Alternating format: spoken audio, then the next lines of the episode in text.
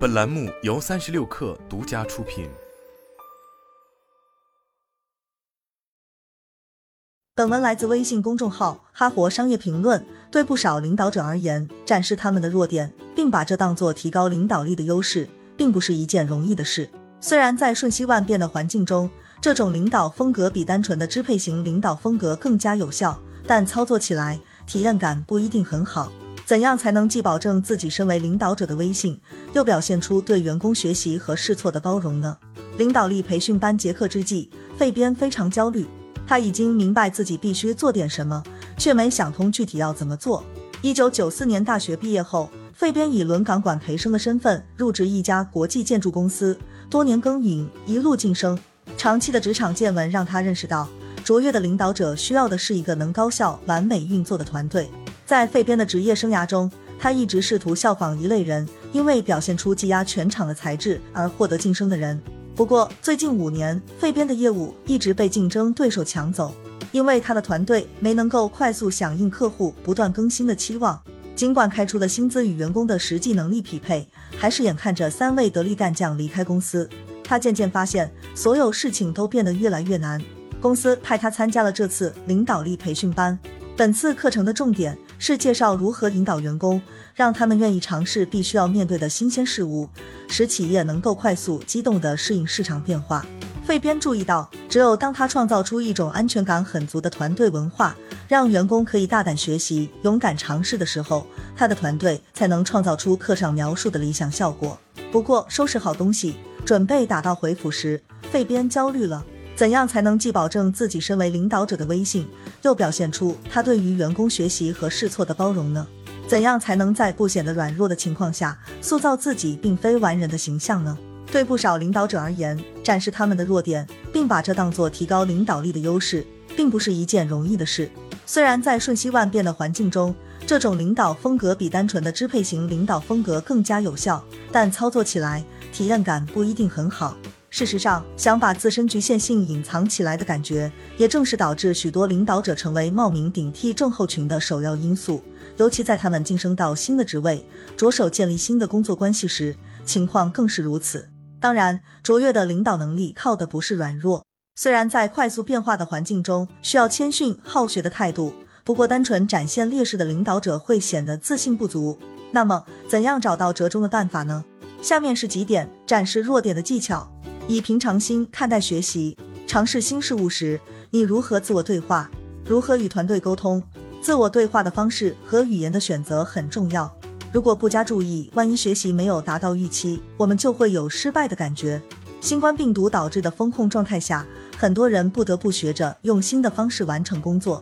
例如，我必须对着摄像头授课，而不是对着一屋子人面对面授课。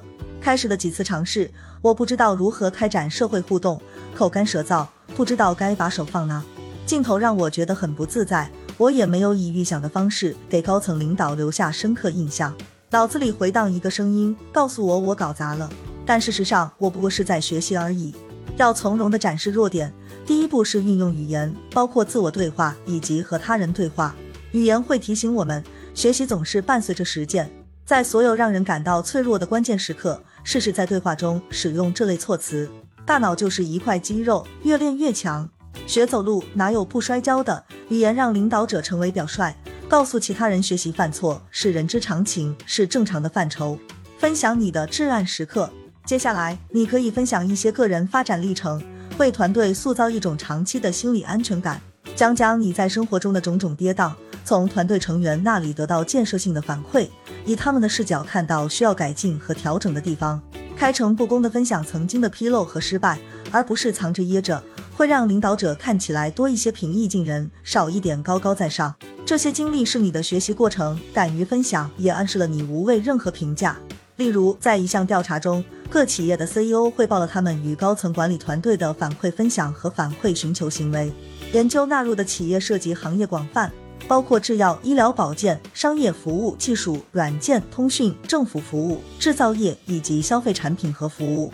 结果表明，CEO 在分享自己过去收到的建设性批评意见时，团队成员会产生更强的心理安全感。讲讲那些你被迫调整、学习新知的重要时刻，这会帮你塑造一种能够坦然具象的看待人恒有过、常学常新的团队氛围。这个结果在另一项研究中被再次印证。一项现场实验显示，随机指派领导者分享他们的脆弱体验，一年后，团队的心理安全感增强。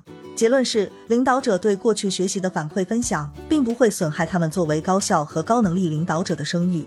当然，公布弱点对领导者来说并不容易。事实上，对纳入研究的领导者和职员的相关访谈资料表明，不少人认为分享自己的脆弱并接收反馈意见的过程让他们感到焦虑和尴尬。这些领导者坦言，他们在开始前会感到紧张，想到员工对他们的能力和信赖可能会另眼相待而焦虑。正如其中一位受访领导所言。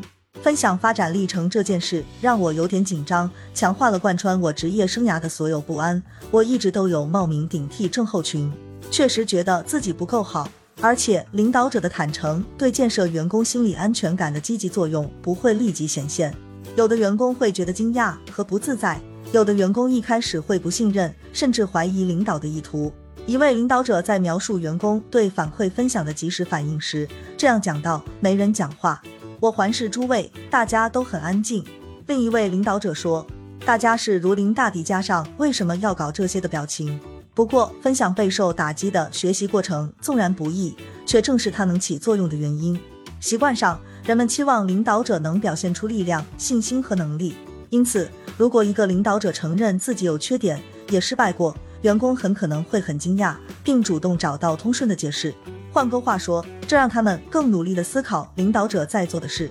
在这项研究中，领导者和员工都确信，随着时间的推移，反馈分享有助于使弱点正常化。反馈分享激励领导者坚持兑现持续输出的承诺，并激励员工以自己的学习反馈作为回报。久而久之，这些互动和对话会让领导者更愿意敞开心扉，也让员工更愿意坦率直言，表现出道德上的谦逊。领导者明白。他们的道德和伦理始终被人们注视着，而且鉴于工作场所中道德失范的频率，领导者需要通过各种方式激励自己在团队中展现合乎道德的行为。遗憾的是，以影响他人为目的的道德行为可能会导致负面的结果。例如，如果领导者倡导高标准的道德观，有时会让人觉得虚伪和厌恶，这或许会导致追随者在道德上脱轨，或使这些标准因为过于琐碎而让人觉得无所谓了。讽刺的是，涉及到提高道德标准时，如果领导者表现出道德上的谦逊，效果会更好。有两种方法可以做到这一点。首先，你可以表现出自己在解决道德相关的问题时能意识到错在哪，然后表明在处理道德问题时对他人的想法持开放态度。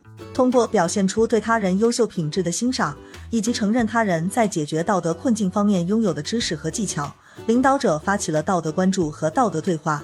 同时避免了有些员工的道德优越感。例如，在一项针对中国十三个组织的研究中，研究人员针对六十四名领导者和两百九十五名员工展开调查。这些人具有不同的职能角色，包括研究、生产、销售等等。第二项随访研究在美国展开，共两百五十名位参与者。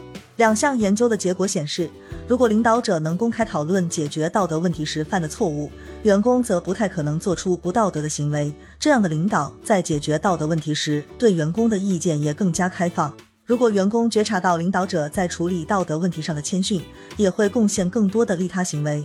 例如，这些员工会更愿意帮助缺勤的或工作负担重的同事。当领导者表现出谦卑而不是道德优越感时，员工更有可能提供无偿的随机的劳动付出，因为他们更倾向于认为这样符合道德正确。领导者会感到疑惑，究竟怎样做才能为团队创造更强大的心理安全感和适应能力呢？答案是从容地展示你的弱点，这也能够帮助领导者将自我怀疑转化为工作的动力，让他们可以坦诚接纳自己的冒充者综合症心理。好了，本期节目就是这样，下期节目我们不见不散。